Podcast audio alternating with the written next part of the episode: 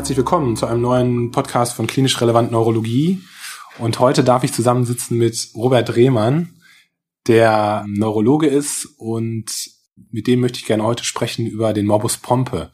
Ja, Robert, erstmal vielen Dank für deine Zeit. Ja, gerne. Das ist erstmal schön gemütlich hier bei dir. Ähm, hast du Lust, dich kurz vorzustellen und etwas zu deiner Person beruflicherseits zu sagen, was du so machst, wie dein beruflicher Werdegang so war?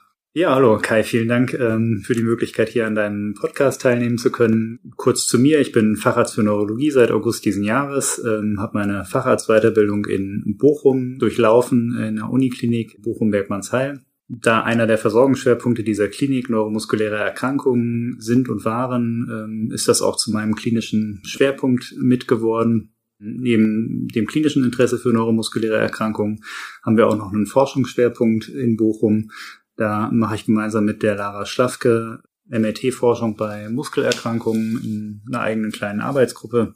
Und äh, deshalb möchte ich heute so ein bisschen was zum Morbus Pumpe erzählen. Ja, super spannend. Ähm, aber jetzt ganz kurz nochmal, du bist aber beruflich tätig in Dortmund im Moment, richtig? Genau, aktuell bin ich in Dortmund und mache die Zusatzweiterbildung neurologische Intensivmedizin ja. auf der dortigen Intensivstation. Ja, also du bist auf der Intensivstation, machst viel intensivmedizinische Sachen jetzt beruflich und forschungsmäßig bist du halt äh, im Bereich äh, neuromuskuläre Erkrankungen unterwegs. Und ich glaube, speziell geht's da auch um Bildgebung ne, bei neuromuskulären Erkrankungen. Genau. Ja. Also wissenschaftlicher Schwerpunkt ist MRT-Bildgebung, quantitative ja. MRT-Bildgebung, insbesondere Diffusionsbildgebung. Super. Ähm, jetzt gibt's ja schon einen sehr guten Podcast, also natürlich sehr gut, äh, weil er bei uns äh, läuft von der Anne Gütsches, die einen guten Überblick über ähm, Muskelerkrankungen geliefert hat. Der Morbus Pompe ist ja, muss man ehrlich sagen, ja keine häufige Erkrankung. Trotzdem finde ich aber ein wichtiges Krankheitsbild, an das man denken sollte. Möchtest du kurz was dazu sagen? Was ist ein Morbus Pompe? Was passiert da? Ähm, was ist so pathophysiologisch los bei Patienten mit einem Morbus Pompe? Ja klar. Also grundsätzlich ist der Pompe eine erbliche Stoffwechselerkrankung, die sich überwiegend an der Atem- und Skelettmuskulatur manifestiert. Der Pompe zählt zu den Glykogen-Speichererkrankungen und insgesamt zur Subgruppe der metabolischen Muskelerkrankungen. Wesentliche Ursache ist ein äh, genetisch bedingter Mangel an der Alpha-Glucosidase. Das ist ein Enzym in den Lysosomen von Skelettmuskelzellen, aber auch allen anderen äh, Körperzellen. In den Lysosomen werden größere Moleküle gespalten, unter anderem auch das Glykogen und dann äh, weiterverwertet. Ähm, ein Mangel an Alpha-Glycosidase führt letztlich zu einer Akkumulation von Glykogen und bestimmten anderen Abbauprodukten und letztlich zu einer Degeneration der äh, betroffenen Zellen. Hm. Gibt es ein typisches Alter, in dem die Erkrankung auftritt bei Morbus Pompe? Kann man das so sagen? Ja, also im Wesentlichen hängt die Erkrankung und die Manifestation der klinischen Symptomatik mit der Restfunktion der Enzymaktivität mhm. zusammen.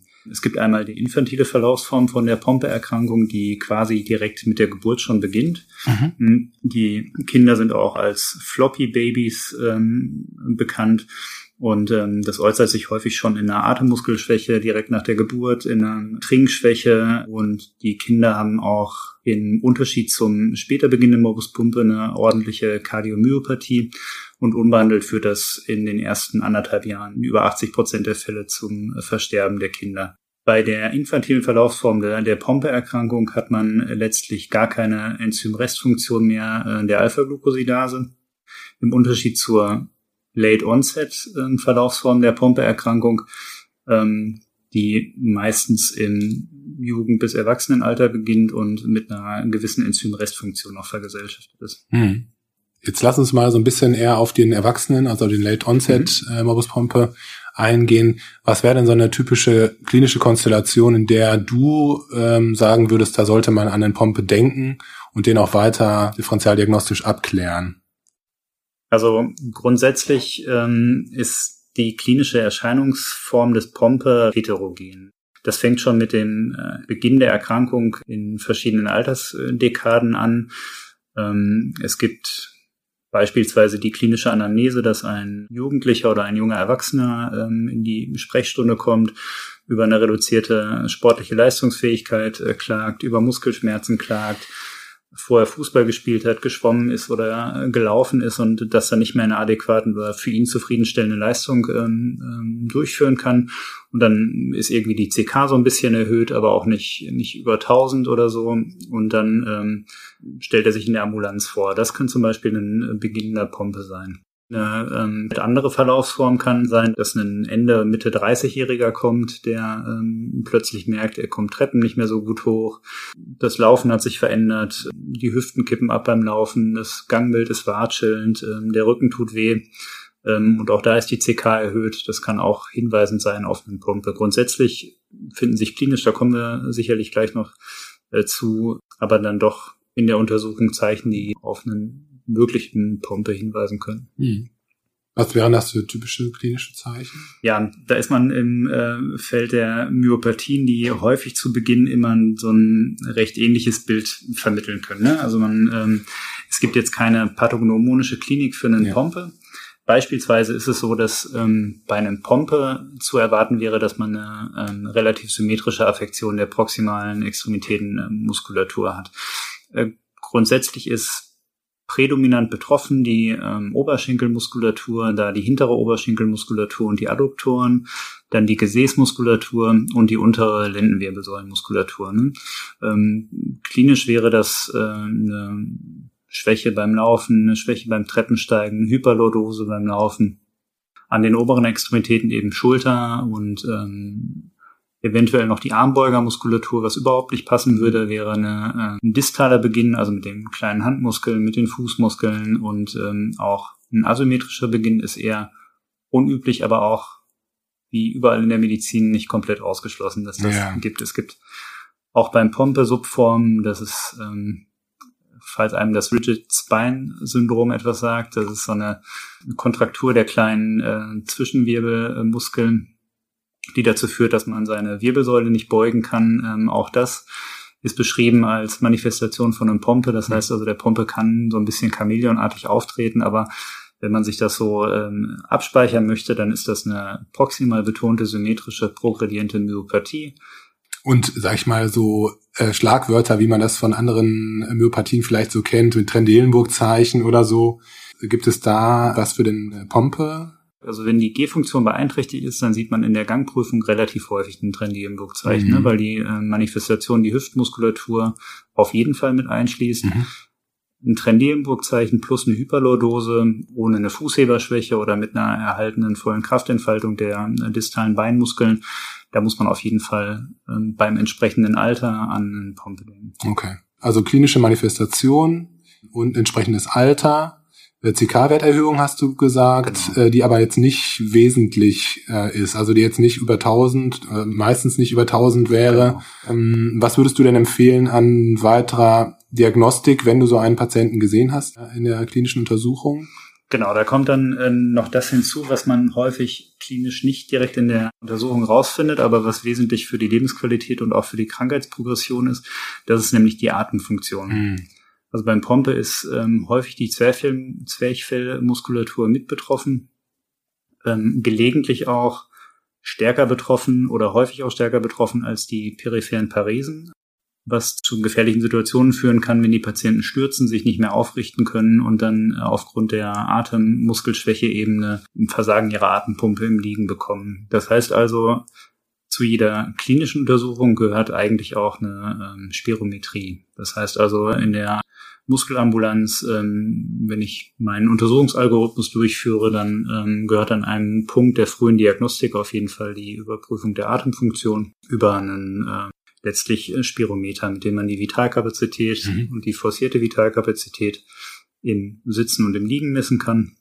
Und die wäre dann typischerweise ähm, erniedrigt. Die wäre typischerweise erniedrigt, genau. Mhm. Und von einer signifikanten ähm, Atemmuskelschwäche würde ich ausgehen, wenn ich im Unterschied vom Sitzen zum Liegen eine Abnahme meiner Vitalkapazität um so circa 20 Prozent mhm. ähm, habe. Mhm. Genau, jetzt haben wir uns so ein bisschen in die ähm, Atemmuskelschwäche äh, verlaufen bei der Diagnostik. Das ist aber ist mir ein wichtiges Anliegen, weil das, weil das total wichtig ist und ähm, eben auch für die Lebensqualität total entscheidend. Ja, klar. Ne? Vor ja, allen Dingen nachts, ähm, dann schläft man, gibt es eine Hyperkapnie. Mhm. Okay.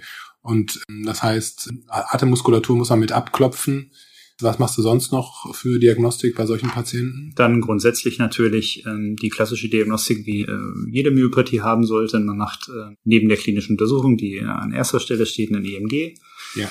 EMG ist nicht spezifisch, kann aber letztlich natürlich ähm, akut und chronisch neurogene Veränderungen ausschließen oder nachweisen, die beim Pompe äh, nicht vorhanden sein sollten. Mhm. Was man beim Pompe sieht, sind ähm, myopathisch veränderte äh, potenziale motorische Einheiten, äh, klassischerweise ähm, klein, polyphasisch, beim Pompe können auch komplex repetitive Ladungen und so sogenannte pseudomyotone Entladungen nachweisbar sein. Das ähm, darf einen nicht überraschen. Ähm, klinisch haben Pompe-Patienten keine Myotonie. Ne? Mhm. Im EMG ist das Ausdruck letztlich von Muskelzelluntergang. Ja. Ähm, was wäre so ein guter Muskel, den man da beim EMG untersuchen würde? Du hast gesagt, so Gesäßmuskulatur, mhm. aber auch die Rückseite der Oberschenkel. Genau. Ähm, also sind vor allem betroffen bei der Erkrankung, ja. Da würde man, man, dann reinstechen. Genau, da würde man reinstechen. Was man natürlich als ähm, EMG-Untersucher immer gerne untersucht, ist die vordere Unter- und vordere Oberschenkel. Absolut, das hätte ich jetzt auch gerade gesagt, genau. Da sticht man natürlich dran vorbei. Genau, ne? Ja, da hinten äh, rein. Man kann sich behelfen, indem man beispielsweise möglicherweise schon einen Muskel-MRT-Befund vorher hat ähm, und sich Zielmuskeln aussuchen, die vielleicht mehr betroffen sind, aber ähm, das hört natürlich ein erfahrener EMG-Untersucher wahrscheinlich äh, nicht, nicht, besonders gerne und äh, deshalb ist es eine Multisystemerkrankung, die alle Skelettmuskeln ähm, betrifft und ähm, grundsätzlich würde ich zwei, drei Oberschenkelmuskeln und wenn es geht, eventuell den Bizeps femoris hinten, äh, den kann man eigentlich relativ gut treffen. Hm. Jetzt ist ja, haben wir vorhin gesagt, ähm, Bildgebung bei Muskelerkrankungen so deine Spezialität. Mhm. Was sieht man denn im Kernspinn, wenn man jetzt so einen Patienten untersucht mit einem Pompe? Auch keine pathognomonischen Veränderungen, mhm. wie, also es gibt einige Myopathien, die haben so charakteristische fettige Veränderungen in den Ober- und Unterschenkelmuskeln, äh, wo man sagen kann, okay, das ist jetzt eine Gliedergürteldystrophie Typ 2a oder ja. so, ne? Aber ähm, das ist beim Pompe nicht so. Ähm, beim Pompe sieht man äh, in den frühen Erkrankungsstadien fast gar nichts in der T1-Bildgebung. Ne? Grundsätzlich ist ähm, der Pompe eine progrediente Myopathie, die mit einer Verfettung der Skelettmuskeln ein, einhergeht. Ne? Das ist das, was man im, im RT immer sieht. Degenerativ veränderte Muskeln sind verfettet. In der Frühphase kann in der normalen T1-Bildgebung und auch in der T2-Bildgebung noch gar nichts äh, sichtbar sein. Es gibt so ähm, fettsaturierte T2-Sequenzen, äh, mit denen man Muskelödeme äh, nachweisen kann. Und da gibt's ähm, auch einige ganz nette Fallberichte und Studien, ähm, die vor allen Dingen in der Adduktorenmuskulatur oder der hinteren Oberschenkelmuskulatur schon so äh, Muskelödemartige Veränderungen nachweisen und zeigen können, so dass man davon ausgeht, dass das möglicherweise eine Frühveränderung äh, von noch nicht degenerierten Muskeln ist. Das sieht man auch. Ne? Also das gibt's auch eigentlich in jedem 3 Tesla MRT kann man diese diese speziellen ähm, T2-Stiersequenzen äh, oder T2 äh, fettgesättigten Sequenzen fahren, dann würde man Muskelödem sehen. Grundsätzlich sieht man aber eine ähm, Verfettung der dorsalen Oberschenkelmuskulatur, der Gesäßmuskulatur.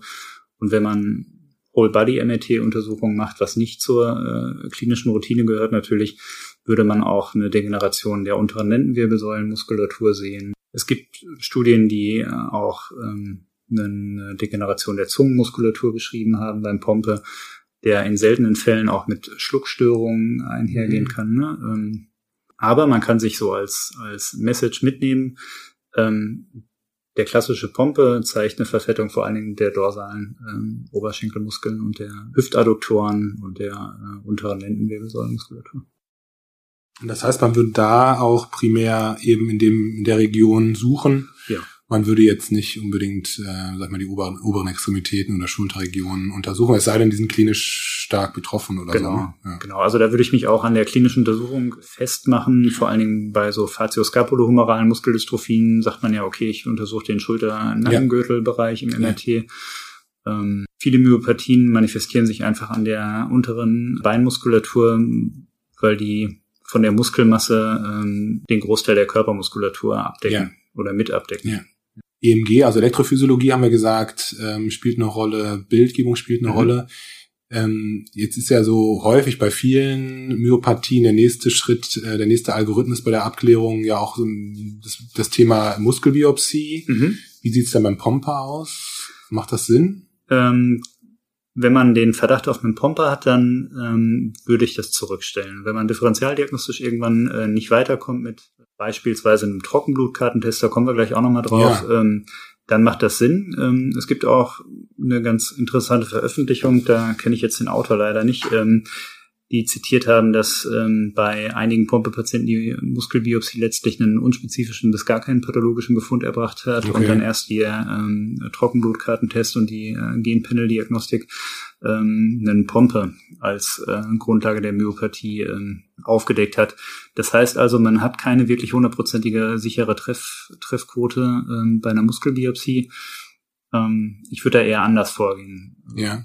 Darf ich nur kurz dazwischen mhm. fragen? Also Angenommen, man würde jetzt einen betroffenen Muskel biopsieren, mhm. was würde man dann sehen? Also in der äh, histologischen Aufarbeitung der Muskelbiopsie sieht man beispielsweise glykogengefüllte Lysosomen, die ordentlich vergrößert sind. Man sieht andere Anhäufungsprodukte von abgebauten Proteinen, die über den lysosomalen Stoffwechsel abgebaut werden. Grundsätzlich, was Histologie angeht, bin ich kein Experte und ähm, ja, das ist vollkommen in Ordnung. Genau, das ist so das, was ich dazu sagen kann. Schuster bleibt bei deinen Leisten. Genau. Also du hast gesagt, wenn du jetzt einen Patienten hast, bei dem du an einen Morbuspumpe denkst, dann würdest du die Muskelbiopsie zurückstellen. Mhm. Ähm, und dann hast du von der Trockenblutuntersuchung gesprochen. Genau. Was ist genau das? Was macht man da? Das ist ein äh, super Screening-Instrument, wo man mit ein paar Tropfen Blut auf einer Trockenblutkarte, die häufig von verschiedenen Pharmaunternehmen zur Verfügung gestellt wird, mhm. auch ähm, umsonst, was natürlich uns die Diagnostik äh, erleichtert. Also man nimmt dem Patienten Blut ab und tropft ein paar äh, Blutstropfen auf so eine Trockenblutkarte, schickt die ein ähm, und in diesem Blutstropfen wird die Enzymaktivität äh, der äh, Alpha-Glucosidase bestimmt. Und das ist auch ganz cool, aus der gleichen Karte kann dann eben auch eine Genanalyse gemacht werden. Die entsprechende Genmutation im GAA-Gen kann dann auch sequenziert werden, so dass ich mit einem Trockenblutkartentest den Nachweis habe einer äh, reduzierten GA1-Enzymaktivität, auch quantifiziert, ähm, so und so viel äh, Prozent des Enzyms ist eben noch aktiv oder eben nicht mehr aktiv. Und gleichzeitig habe ich einen Mutationsnachweis und ähm, das ist natürlich viel eleganter als äh, jede Muskelbiopsie, mhm. bei der ich keine hundertprozentige Sensitivität habe. Mhm. Ähm, habe ich beim Trockenblutkartentest sicher auch nicht, aber die geht ähm, weit über 90 Prozent. Kurz auf den äh, Punkt gebracht. Ähm, Diagnostik Morbus Pompe mit Trockenblutkarte heißt, ähm, ich schicke die ein, da wird eine Reduktion ähm, der Enzymrestfunktionen gemessen. Ähm, das reicht aber noch nicht aus, um die Diagnose eines Morbus Pompe zu stellen. Ich brauche immer auch ähm, aus diesem Trockenblutkartentest eine positive Genetik. Ähm, da wird dasselbe Blut dann quasi genetisch ähm, ähm analysiert und ich brauche eine pathogene Mutation im GAA-Gen. Welche Mutationen und ähm, was für pathogene Mutationen, das kann dann im Handout quasi ähm, zu dem Podcast hier nachgelesen werden. Und wenn ich das habe, eine Reduktion der Enzymfunktion und eine pathogene Mutation, dann lässt das die Diagnose eines Morbus Pompe zu. Jetzt haben wir über den diagnostischen Algorithmus mhm. gesprochen. Was kann man denn therapeutisch machen? Also, weil das Feld der Myopathien ist ja, was die therapeutischen Möglichkeiten betrifft, äh, häufig traurig. Ja, ne? Man macht ja. viel Diagnostik, man stellt eine Diagnose möglicherweise ja. und sagt dem Patienten, machen Sie bitte Krankengymnastik. Wie ist es beim Pompe gelagert? Also grundsätzlich ähm, bewegt sich das Feld der Therapie auch bei Myopathien in den letzten Jahren so richtig und das wird wahrscheinlich auch beim Pompe in 10, 20 Jahren ganz dramatisch anders aussehen können, ähm, wenn die Studien, die jetzt so auf dem Weg sind, was Gentherapie angeht, ähm, eine positive Richtung zeigen. Grundsätzlich, was macht man aktuell? Aktuell gibt man eine Enzymersatztherapie. Ne? Das heißt also, das Enzym, was dem Körper fehlt, kann man durch Infusionen ersetzen. Mhm. Die Infusionen müssen alle zwei Wochen durchgeführt werden und bei Diagnosestellung wenn man so will. Und man kann jährlich eine Stabilisierung oder eine, zumindest keine Verschlechterung nachweisen des, des äh, klinischen Untersuchungsbefundes, dann wird diese Infusion auch lebenslang äh, gegeben. Ne? Weil ich habe lebenslang das Problem dieser Enzymdefizienz und brauche den Ersatz. Ähm, das ist dann auch eben das Problem dieser Behandlung. Und nicht alle sprechen auf diese Enzymersatztherapie gut an. Mhm. Insbesondere scheint es so zu sein, dass sich die Atemmuskulatur stabilisiert oder verbessert, aber die Skelettmuskulatur zwar in Studien signifikant, aber im absoluten Effekt sich nur leichtgradig bessert, wenn ich die Therapie anfange, aber sich zumindest über einen gewissen ähm, Zehn-Jahres-Verlauf stabilisiert. Das heißt also, okay. dass sich ähm, der Skelettmuskelabbau äh, aufhalten bis verlangsamen lässt. Und wenn ich ganz viel Glück habe, kriege ich auch noch eine Besserung meines klinischen Befundes hin. Hm. Da gibt's jetzt eine ganz schöne Studie, ähm, die, glaube ich, dieses Jahr veröffentlicht worden ist, mit zehn Jahresdaten von Pumpepatienten unter Enzymersatztherapie. Und die Quintessenz ist, die Patienten profitieren auch langfristig davon, aber nicht so, wie als wenn ich meine körpereigene Enzymproduktion hätte. Ja. Technisch läuft das so ab, dass die Patienten ähm, alle zwei Wochen in die Klinik kommen müssen. Mhm. Aber das ist ein ambulantes Geschehen. Also die Patienten kriegen die Infusion und gehen dann wieder nach Hause. Genau. Also grundsätzlich ist das ein ambulantes Setting. Da muss man, ähm, man muss ein paar Sachen beachten, die nicht so häufig auftreten, aber die schwerwiegend sein können. Ähm, diese GA-Infusionen sind eigentlich recht immunogen. Deshalb sollte man diese Infusionen auch nur in Kliniken oder in beispielsweise onkologischen Praxen durchführen, die mit ähm, Enzymersatztherapien äh, vertraut sind. Da können recht schwerwiegende infusionsassoziierte allergische Nebenwirkungen mhm. auftreten, bis zum allergischen Schock und äh, zum daran Versterben.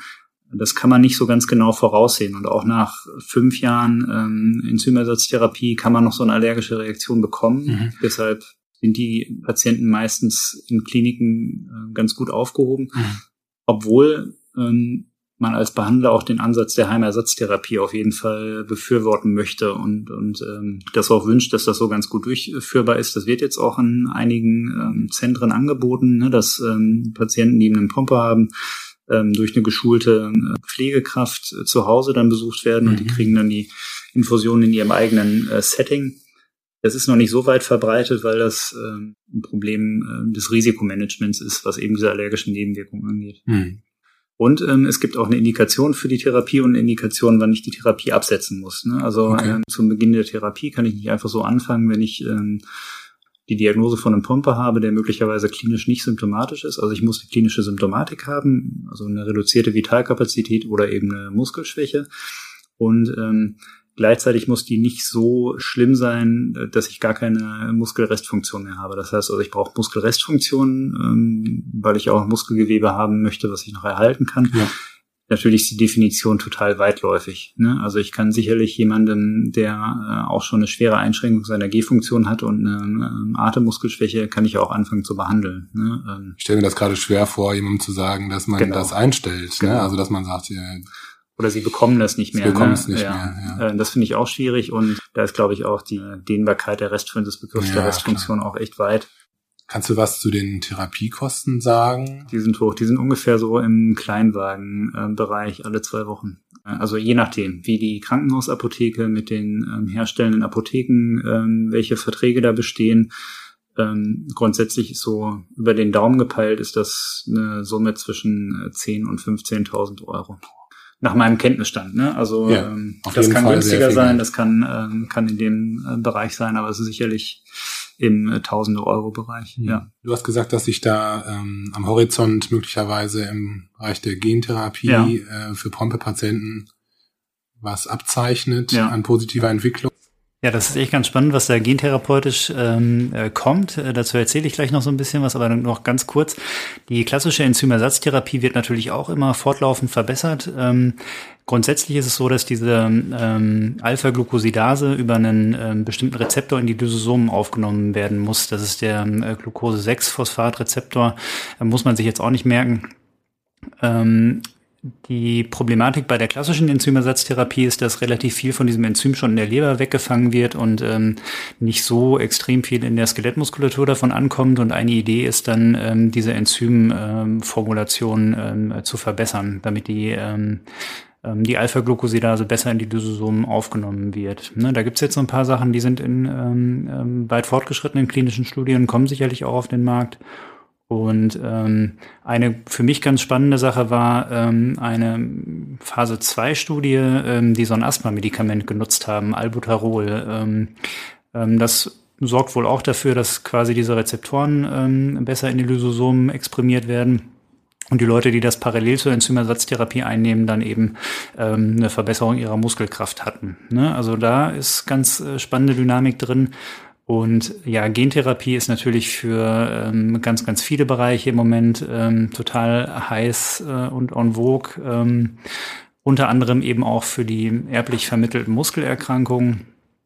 Und ähm, ja, was da kommt, sind so, ähm, vielleicht hat man das sicherlich schon gehört, ne, so Adeno-assoziierte Viren, ähm, die genutzt werden, um ganze Gene oder Genbestandteile oder so Promotorregionen von Genen in Zellen zu schleusen und dann eben den, ähm, die Proteinsynthese äh, zu verbessern, sozusagen.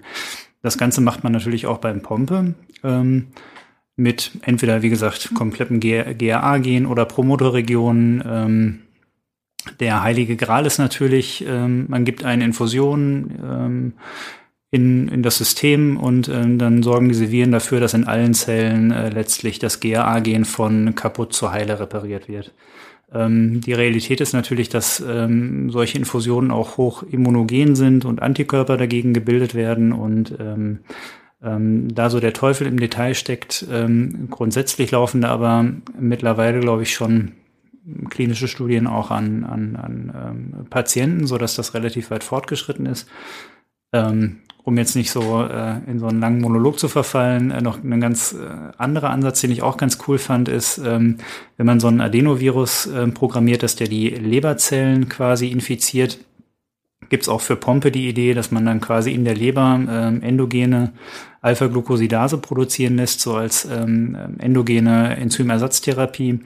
Ähm, da wird sicherlich in den nächsten 10 bis 20 Jahren richtig was kommen und äh, da sind auch die Muskelerkrankungen in der Neurologie wieder vorne mit dabei. Spannend. Ja. Finde ich super. Ähm, eine letzte Frage. Was wären so typische Differentialdiagnosen, an die ja. man denken sollte, wenn man so den Bereich Pompe sich anschaut? Genau, das ist eine, ist eine super Frage. Ne? Das ist ja, ähm, ich hatte eben schon ganz viel zu so proximalen Myopathien gesagt und so. Das ist ja nicht reserviert für den Pompe, mhm. ähm, eine proximale Muskelschwäche. Grundsätzlich einige Gliedergürtel, Muskeldystrophien mit äh, progredienter Schwäche im, äh, im Becken- und Schultergürtel. Da ist LGMD R9 beispielsweise mit einer Veränderung im Fokutin-related Protein eine Möglichkeit, an die man denken könnte.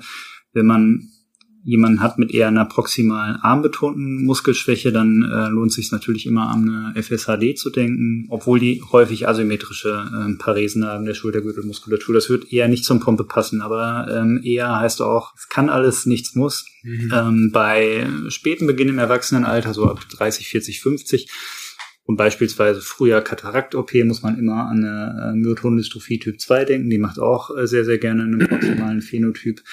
Da ist ähm, nicht, dass ich wüsste, äh, die Atemmuskulatur irgendwie relevant betroffen. Ne? Das wäre so ein Cut-off-Kriterium, mit dem man das raus untersuchen könnte. Sonst, wenn ich den Phänotyp von einem Rigid Spine-Syndrom sehe, dann ist das äh, auch eine hereditär vermittelte ähm, eigene Erkrankung mit einer Mutation im Selenprotein-Gen. Das wäre eine Differentialdiagnose, ne? wenn ich bei einem Rigid Spine-Syndrom an den Pompe denke, aber grundsätzlich denkt man da wahrscheinlich eher an die Selenprotein-Mutation als an den Pompe.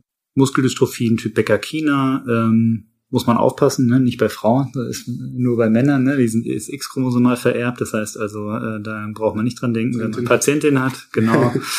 Und äh, ja, dann kommt man schon in das weite Feld der Differentialdiagnostik, was es so anders noch gibt. Aber das wäre so das, wo man dann primär dran denken könnte. Ja. Ne? Einschlusskörpermyositis steht auch äh, gelegentlich ähm, in den Veröffentlichungen dazu und sicherlich haben die auch einen Phänotyp, der an der Beinmuskulatur anfängt, wo man dran denken kann. Häufig zeigt sich das im MRT dann aber schon, weil da die Prädominanz der, der vorderen Oberschenkelmuskulatur ist, was das Befallsmuster angeht. Fällt mir gerade noch eine, noch eine Frage ein, wie ist es mit der Herzmuskulatur beim Pompe? Ist die eigentlich betroffen? Ist ganz spannend, ne? aber nee, eigentlich nicht. Eigentlich nicht. Ja, außer bei Kindern. Also bei dem, bei dem äh, 0% GAA-Enzymproduktion, ja. äh, also den, den Homozygoten-Mutationen, ähm, die haben eine Kardiomyopathie, die ja. Late-Onset-Typen eigentlich fast nie. Also okay. Also die haben Herzrhythmusstörungen, können die haben, deshalb auch noch ganz kurz, was man so jährlich machen sollte. Man muss einen Pompepatienten jährlich selber sehen, ne, äh, um auch einfach die Enzymersatztherapie äh, Erfolg äh, zu quantifizieren mit klinischer Untersuchung, sechs Minuten G-Test und natürlich auch Muskel-MRT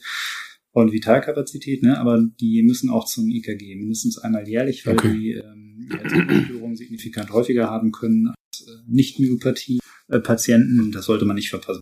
Wie ist so die typische Prognose? Wie ist die Lebenserwartung für einen Patienten mit einem Pompe, der unter Enzymersatztherapie durchschnittlich gut anspricht, sage ich jetzt mal? So also grundsätzlich ist der Befall der Zwerchfellmuskulatur da der limitierende Punkt, Punkt ja. genau. Die ist ja. sicherlich ein paar Jahre kürzer als für jemanden, der keinen Pompe hat. Ähm, ob das jetzt zehn Jahre sind oder mehr, ähm, kann ich nicht so genau sagen. Das ja. unterscheidet sich total auch vom Phänotyp. Ne? Also wir ja. haben in der Enzym-Sprechstunde in Bochum ganz viele Patienten gehabt, die das seit vielen, vielen Jahren bekommen und ähm, darauf gut ansprechen. Manche sind im Rollstuhl noch mobil. Ähm, und sicherlich fängt ab dem Zeitpunkt, wo ich im Rollstuhl wegen einer Myopathie ähm, ähm, nur noch mobil bin und auch Probleme beim, beim Schlafen habe durch meine Atemmuskelschwäche, dann auch das ganze, die ganze Problematik der Sekundärkomplikationen an mit Pneumonie, so dass man sicherlich von einer Verkürzung der Lebenserwartung ausgehen kann. Ja. Profitieren solche Patienten eigentlich von einer nicht invasiven Beatmung? Also, ja, total. Ja. Total. Ja. Also ähm, sobald ich eine ähm, eine Reduktion meiner Vitalkapazität habe, sollte ich die Patienten auch in den Schlaflabor vermitteln. Okay. Wenn ich das nicht in der eigenen Klinik habe, ne, dann, dann äh, wird da eine nächtliche CO2-Messung durchgeführt ne, und ähm, hm. dann sollte man auch eine nächtliche, nicht invasive Beatmung zur Verfügung stellen. Vielleicht können wir das nochmal kurz zusammenfassen für den Durchschnittsneurologen wie mich. Ja. Also ich sollte an den Morbus Pompe denken, wenn ich äh, Patienten habe, der eher so das klassische Alter hat, also so sagen wir mal das mittlere Alter möglicherweise. Ja, fängt aber auch im äh, Jugendalter an. Also dass die Spanne ist recht weit. Recht also, weit. Ja. Also Jugendalter bis äh, so 30er Jahre. 30, bis, Mitte 30? Bis, ja, auch bis 40er Jahre, auch bis 50er okay, Jahre. Ne? Okay. Ähm, warum es so eine gewisse Heterogenität bei der äh, Krankheitserstmanifestation gibt, äh, weiß man nicht so richtig. Also man könnte ja glauben, okay, ähm, die Enzymfunktion ähm, hängt jetzt äh, damit zusammen, wie früh oder spät die Leute krank werden. Äh, scheint aber so zu sein, dass es einen Cut-off-Wert gibt, äh, so ab 30 bis 40 Prozent Enzymrestfunktionen, unter der dann die Patienten symptomatisch werden. Danach ist das, oder scheint das nicht so ganz linear zu sein. Also man kann nicht sagen, ähm, die Leute Leute mit so und so viel Prozent Enzymfunktion werden früher krank und die mit so und so viel Prozent ähm, Enzymfunktion werden später krank. Das ist ähm, noch nicht abschließend geklärt. Ja, und was, was gerade noch so sicherlich auch Bestandteil der Studien ist und wo wir auch nachgucken, ist ähm, ähm die Frage, kann man bei bestimmten MRT-Veränderungen schon anfangen zu behandeln, ja. weil jedes Muskelgewebe, was gerettet ist, bevor es äh, ja. Degenerationszeichen zeigt, ist natürlich gewonnenes Muskelgewebe, das Time is Muscle. Time is Muscle, ja, genau. Äh, Time is Nerve gibt's ja auch schon und Time is Brain sowieso, ne? Und Time is Muscle, glaube ich, auch. Und ja. Äh, ja, das ist so ein netter, äh, nettes Schlagwort für. Äh, ja, und was haben die Studien gezeigt? Also, dass man so also kann man das so sagen, dass je früher man mit der ähm, Enzymersatztherapie anfängt, umso besser? Da gucken wir zum Beispiel gerade nach mit ähm, ähm, ist der MRT äh, vielleicht ja. ein ähm, guter Parameter dafür, dass man sagen kann, okay, MRT-morphologische Veränderungen ähm, weisen schon so sicher auf eine Degeneration in späteren Jahren hin, dass man möglichst früh behandeln sollte. Ja. Ähm, das muss man ganz kritisch sicherlich auch zu den Kosten ins Verhältnis setzen. Ja. Ne? Also es gibt gute Studien, die sagen, frühe MRT-Veränderungen, vor allen Dingen auch in den T2-Zeiten äh, und so weiter, führt dann ähm, irgendwann im Verlauf auch zu einer ähm, fettigen, fettigen Degeneration der Muskeln. Da gibt schon einen Zusammenhang, aber ob das rechtfertigt, dass man früh mit einer Therapie beginnt, muss noch entschieden werden. Ja, vielen Dank. Das hat mir sehr viel Spaß gemacht, das Gespräch. Also ja. ich habe viel gelernt. Vielen, vielen Dank auch. Ich hoffe, das geht äh, allen Hörerinnen und Hörern auch so. Aber ich bin mir sicher. Und zum Schluss hast du vielleicht noch einen guten Witz, den du erzählen kannst? Ja, ich habe neulich ähm, neulich einen Patienten gefragt, ob er mir einen Witz erzählen kann. Ja. Äh, ähm, hat er ja gesagt, er kommt ein ähm, Skelett zum Arzt und der Arzt sagt, die kommen aber spät. Ne? äh, ja. Das ist völlig auch gut. Ähm, aber ich habe auch noch was, und zwar, ja, genau. wer das alles du, so nachlesen möchte. Und, du hast noch eine ähm, Literaturempfehlung. Ja, ich hatte in der Vorbereitung mega Glück gehabt. Und zwar gibt's in der aktuellen Ausgabe der Digi Neurologie, das ist in Band 2, Heft 6 von November 2019, einen Artikel vom Late Onset Pompe, ähm, der genau das ähm, und auch viel schöner strukturierter äh, niederschreibt, äh, was ich gerade heute so erzählt habe. Und äh, der wurde verfasst von ähm, Dr. Schrank und Professor Schoser. Dr. Schrank ist im Helios Klinik in Wiesbaden ähm, tätig und Professor Schoser am Friedrich Bauer Institut in München. Und das ist ein hervorragender Artikel, ja, dem okay. ich äh, genau jedem nur empfehlen kann zu lesen. Klare Leseempfehlung. Genau. Okay, super. Ja, das rundet das doch ab, super. Das werden wir dann ja. auch in den Show Notes sozusagen verlinken. Mhm. Und äh, du hattest ja auch eine super äh, Zusammenfassung geschrieben. Ja, die könnt ihr auch gerne haben. Die würden wir dann auch ähm, zum Podcast dazu packen. Mhm. Vielen, vielen Dank. Ja, gerne. Super Interview, vielen Dank und ähm, ja, alles Gute, bis bald. Ja, bis bald.